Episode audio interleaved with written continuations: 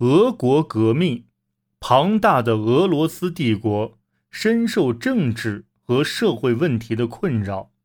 一九零四年至一九零五年，日俄战争后，议政会议杜马应运而生，但俄罗斯帝国仍是沙皇统治下的专制国家。此外，俄罗斯帝国是由许多不同民族和种族组成的，甚至早在一战前。分离主义运动便已在帝国各地展开。在经济方面，尽管从19世纪最后十年起，帝国便已加速工业化进程，但俄罗斯仍是相对落后的。第一次世界大战给俄罗斯的经济带来巨大压力，整个社会都酝酿着不满情绪。东部战线的伤亡和西线一样骇人。虽然俄罗斯丧失了一些领土，但其军队却未被击败。在战争期间，于1905年推动成立代议政府的自由党人鼓动深化改革和委任代议政府，但沙皇尼古拉二世在意识形态上是坚定的独裁者，拒绝改变立场。他继续亲自指挥前线的军队。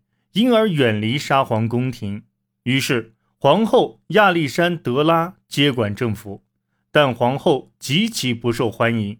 这部分是因为她的德国血统，部分则是因为她对顾问拉斯普京的倚重，后者对皇室有着似乎无法解释的控制。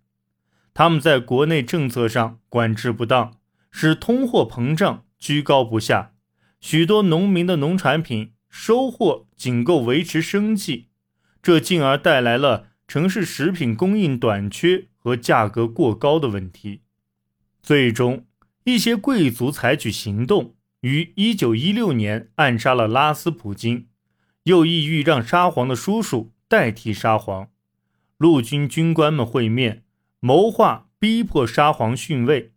这些事件中，单独任何一件都不足以引发。一九一七年的二月革命，但每一件多少都提供了革命取得成功的解释。当时的政体已失尽人心。一九一七年二月，一个食品短缺的艰苦冬天刚刚过去，抗议者涌上彼得格勒，要求和平、面包、土地和自由，罢工爆发。沙皇卫队试图加以武力镇压，但征自农民的首都卫戍部队发动起义，加入到暴乱之中。至此，政府对叛乱已无计可施。杜马在混乱中登场，任命了临时政府，将沙皇排除在外。但试图填补空白的并不止杜马。从1905年起就十分活跃的社会主义派系。在彼得格勒组建了由工人和士兵组成的城市议会，称彼得格勒苏维埃。于是，杜马和彼得格勒苏维埃争夺国家的控制权，形成了二元政权。彼得格勒苏维埃开始实施自己的政治计划，向已在其他城镇建立起来的苏维埃发布命令。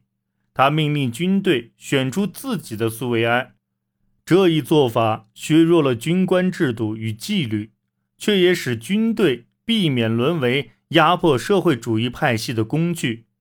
临时政府提出要在整个帝国范围内选举地方长官，一举清洗了仍然支配着俄罗斯的官僚权威。三月十五日，尼古拉二世被迫退位。一九一八年七月，他及其家人被杀害。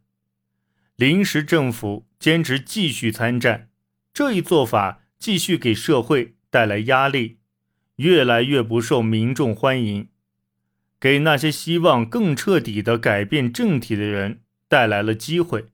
士兵出逃，削弱了军队战斗力；农民对临时政府推行土地改革的缓慢步伐心生不满。城市工人仍在酝酿出第一次起义的环境中劳动。四月，彼得格勒苏维埃中激进的共产党派系布尔什维克党煽动民众罢免临时政府，由苏维埃取而代之。他们承诺给予民众和平、食物和土地，这些都是临时政府无法给予的。而这时，科尔尼洛夫将军率领军队发起了政变。虽然政变最终因军中出现逃兵而失败，却也再度打击了临时政府。政府的被孤立给了布尔什维克党领袖列宁一个极为冒险的机会，而他也牢牢把握了这一机会。十月二十五日，他指挥布尔什维克党的支持者占领了彼得格勒的关键设施，在布尔什维克党人领导的。全俄罗斯苏维埃代表大会上，他发布了宣言，宣称彼得格勒苏维埃将接管政府，临时政府孤立无援，没有做出回应，其成员在东宫被逮捕。一九一八年十二月，俄罗斯举行选举，博尔什维克党获得大约四分之一的选票，被更温和的社会党彻底打败。可这无关紧要，列宁已打算牢牢抓住权力。立宪会议只召开了一次，就被布尔什维克卫队解散了。